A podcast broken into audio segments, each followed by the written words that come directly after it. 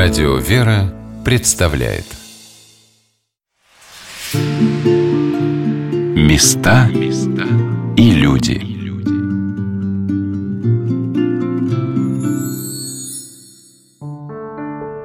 На приюты деньги требовались всегда, как много лет назад, так и сегодня. Отец Иоанн Хлобыстин рассказал о необычных пожертвованиях на приют – по сиротам так. Я был ответственен за, за благотворительность. Было казино «Корона». А у меня там друг был Серега Фролов, директор. Человек порядочнейший. Но вот про директора поставили и поставили.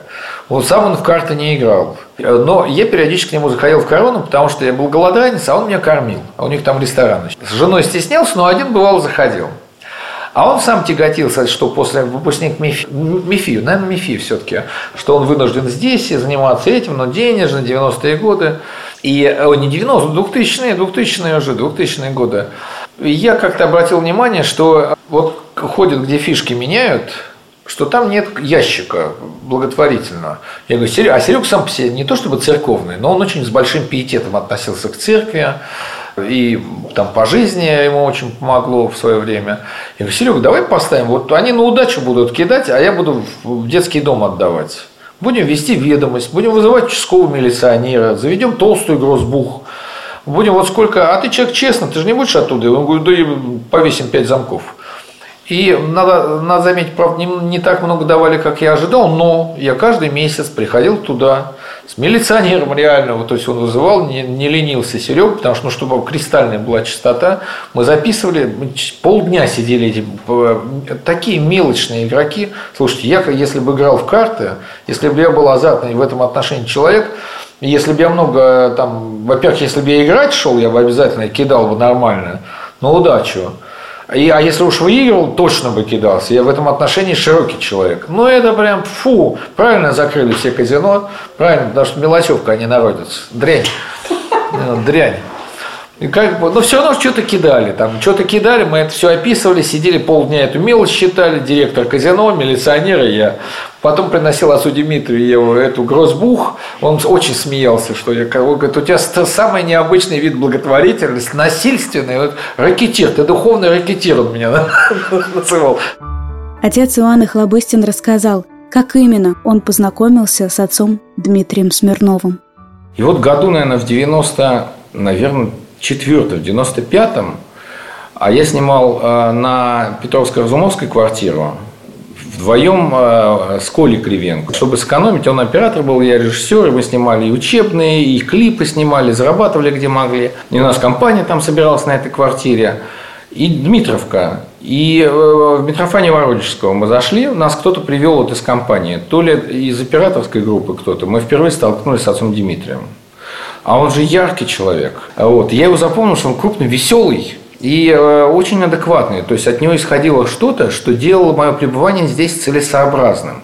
И если у меня были какие-то вопросы, он внушал, не то чтобы он отвечал на них, он внушал абсолютную уверенность в том, что я разберусь. Он до такой степени был органичен в церкви, и в вере, что люди, находящиеся рядом с ним, а, тут же понимали, что это значит быть верующим там, или стремиться к вере, но быть, во всяком случае, церковным человеком.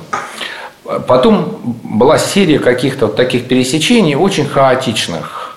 Но мы уже познакомились. Он меня узнавал, позже это проявилось. Мы улыбались, хохотали. Я тоже человек не скучный. А он, у него великолепное было чувство юмора. И он себя не жалел, и других не щадил. И очень быстро. Шел к истине прям как вот э, Э, Исаксирин, Исаксирин, а пробегу сквозь сады к своей невесте. И вот так сквозь сады, рвался сквозь сады. В свое время приход храма разросся, и отцу Дмитрию дали восстанавливать храм Пресвятой Богородицы здесь, в Петровском парке. Это историческое место имеет отношение к роду Нарышкиных. В 1842 году Анна Дмитриевна Нарышкина направила прошение на имя митрополита Московского Филарета и выразила желание – построить храм в Петровском. Государь Николай I утвердил проект архитектора Федора Рихтера для строительства храма. После Октябрьского переворота жизнь в Петровском парке радикально изменилась. В этом благодатном месте совершались первые в Москве расстрелы. Расстреливали аристократию, царских политических, общественных деятелей и священство. В парковой части около храма теперь расположен памятник. Здесь указываются все, кто были в этом месте казнены. 25 сентября 1991 года Академия Жуковского передала храм Русской Православной Церкви. Настоятелем был назначен протеерей Дмитрий Смирнов. Журналист Аркадий Мамонтов познакомился с отцом Дмитрием Смирновым именно в это время. Аркадий Викторович рассказал свою историю. Его жизнь, его деятельность, она была все ну, подчинено служению Богу. Это вот, пожалуй, главный смысл всей его жизни, всех его поступков от мала до велика. Я с отцом Дмитрием познакомился тогда еще, когда храм Благовещения в 80-х годах его только-только в конце передали церкви. Там была воинская часть, находилась ГАИ, и я туда как-то зашел, в этот храм, смотрю, там идут работы по его реставрации, и только-только они очистили потолок, и там проявилась Богородица с Архангелом Гавриилом, надпись на. И я там встретил высокого, молодого а, священника. Я не знал, что это настоятель, и он меня пригласил, заходи, посмотри. Но я обратил внимание, насколько он был живым, и насколько он был добрым. Вот когда видишь человека, и от него исходит такая вот э, энергия доброты. Он был, конечно, очень парадоксальным человеком. То есть он мог сказать какие-то вещи, от которых ты спрашивал об одном, а он тебе говорит совершенно другое. Вот я помню, что был случай такой, что была конфликтная ситуация, я ему жаловался, что вот они такие, такие, эти люди меня обижают и все такое.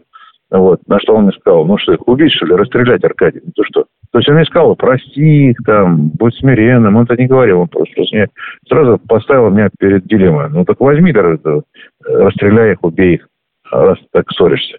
Понимаете, это сразу меня охладило, отрезвило, и я стал уже по-другому э, смотреть на некоторые вещи. Вот э, это талант, который дает Бог, умение направить людей, других, в нужное русло, чтобы они не навредили себе и не шли против Бога. Вот этим талантом отец Дмитрий обладал в полной мере. В наше время, когда преобладает серость и ну, во всем посредственность, к сожалению, потому что э, глобализм нивелирует человека, срезает талант и отдаляет его от Бога. То есть мы торопимся, едем, спешим, живем быстро, едим быстро, пьем быстро, любим быстро, там, говорим быстро и так далее. А Бог, он терпит э, суеты и быстроты. То, что раньше видели святые, и вообще люди, христиане, да, вокруг замечали себя природу, так сказать, листочек распускают, птичка поет. То есть были в согласии, в гармонии с природой, значит, с Богом. Мы от этого оторваны, к сожалению, потому что живем в городах, скучность большая, там, мегаполисы, много суеты, нам надо это сделать, тут заработать, там урвать. А отец Дмитрий, он призывал нас Э, к молитве. Что такое молитва? Это разговор с Богом, и это остановка и выпадение из этой э, страшной серой суеты. И молитва – это праздник. Отец Дмитрий нам э, рассказывал о молитве, то есть призывал нас постоянно к празднику. Таких людей в наше серое время э, встретишь очень редко, таких титанов, потому что он был человеком духа, он был Божьим человеком. Отец Дмитрий, как оказалось, принимал участие в строительстве не только словом, но и делом. Эту историю рассказал директор музейного центра Бутова Игорь Владимирович Горькавый. Удивительно говорить о нем в прошедшем времени, но еще при жизни стало понятно, что отец Дмитрий один из тех редких людей, редких особенно в наше время, кто в полной мере воспринял дар свободы во Христе. Эта удивительная свобода проявлялась и в его поступках, и в его словах, и в его жестах. И в этом а, отец Дмитрий, мне кажется, близок к подвижникам первых веков христианской эры. Тех, что еще впитали в себя культуру античной риторики с ее яркими, вырубленными фразами, с поступками, которые также, или можно сказать, имели внутреннюю форму. Он был способен на экспромт, на неожиданные поступки. И вот эта спонтанность, как проявление его свободы, а, мне памятно во многих случаях, когда Господь э, приводил меня с ним встречаться в разных обстоятельствах. Но один такой случай произошел очень давно, в 92 году. Я тогда учился на историческом факультете и поехал э, после занятий в Ленинскую библиотеку для того, чтобы там что-то почитать. И я уже вышел из станции метро Боровицкая, подходил к главному входу, и вдруг я увидел идущего мне навстречу отца Дмитрия, с которым я уже был немного до этого знаком. Я увидел, очень удивился, потому что отец Дмитрий нес вместе со своей помощницей Надеждой большой кусок железа, какого-то металлического профиля, какой-то кусок гофрированного железа. Ну, сами понимаете, э, центр Москвы, два шага от Кремля, вокруг люди. Отец Дмитрий в подряснике с крестом. И он только что, как выяснилось, закончил лекцию, которую читал там же, в библиотеке. Выходя, он увидел кусок железа, который был по какой-то причине отправлен рабочими на свалку. И он, в тот момент восстанавливавший храм Благовещения в Петровском парке, он взял этот кусок железа. Он не подумал о том, как это выглядит со стороны. Большой такой грязный кусок железа. И э, я ему помог донести этот кусок до машины, я поблагодарил. Но почему-то вот именно этот случай в памяти моей остался.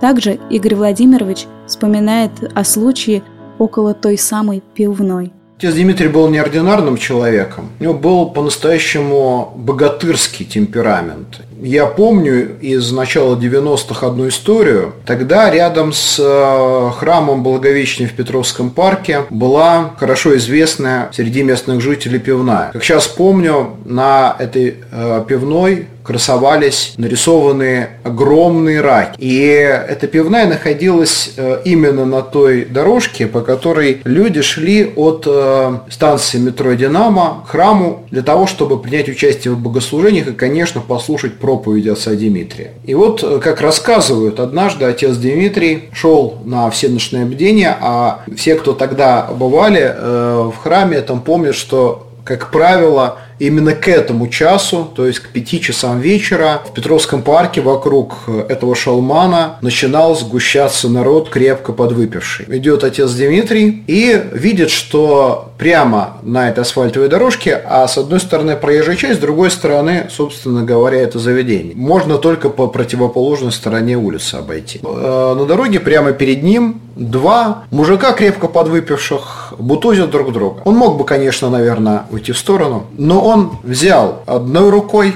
одного из драчунов, другой другого, столкнув их лбами, раскинул их в стороны и пошел дальше. Публика обомлел. Ну а через еще некоторое время приходу удалось добиться закрытия этого злачного заведения, и теперь они вспоминают, наверное, только сторожила Петровского парка. Отец Дмитрий ничего не боялся, только одного бога. Племянник отца Дмитрия Иван Смирнов рассказал о недавнем случае в храме. А, батюшка был таким каким мы его знали и видели. И родственники, и прихожане, все.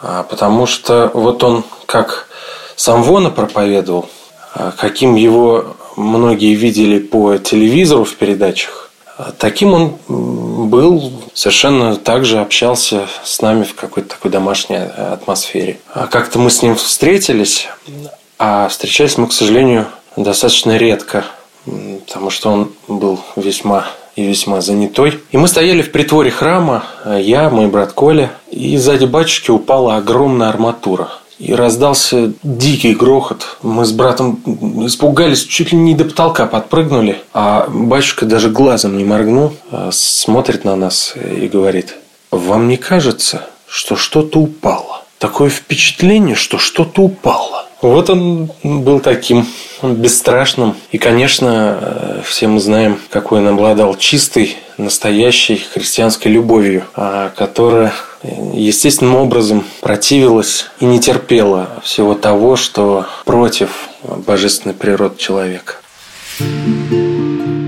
Места и люди.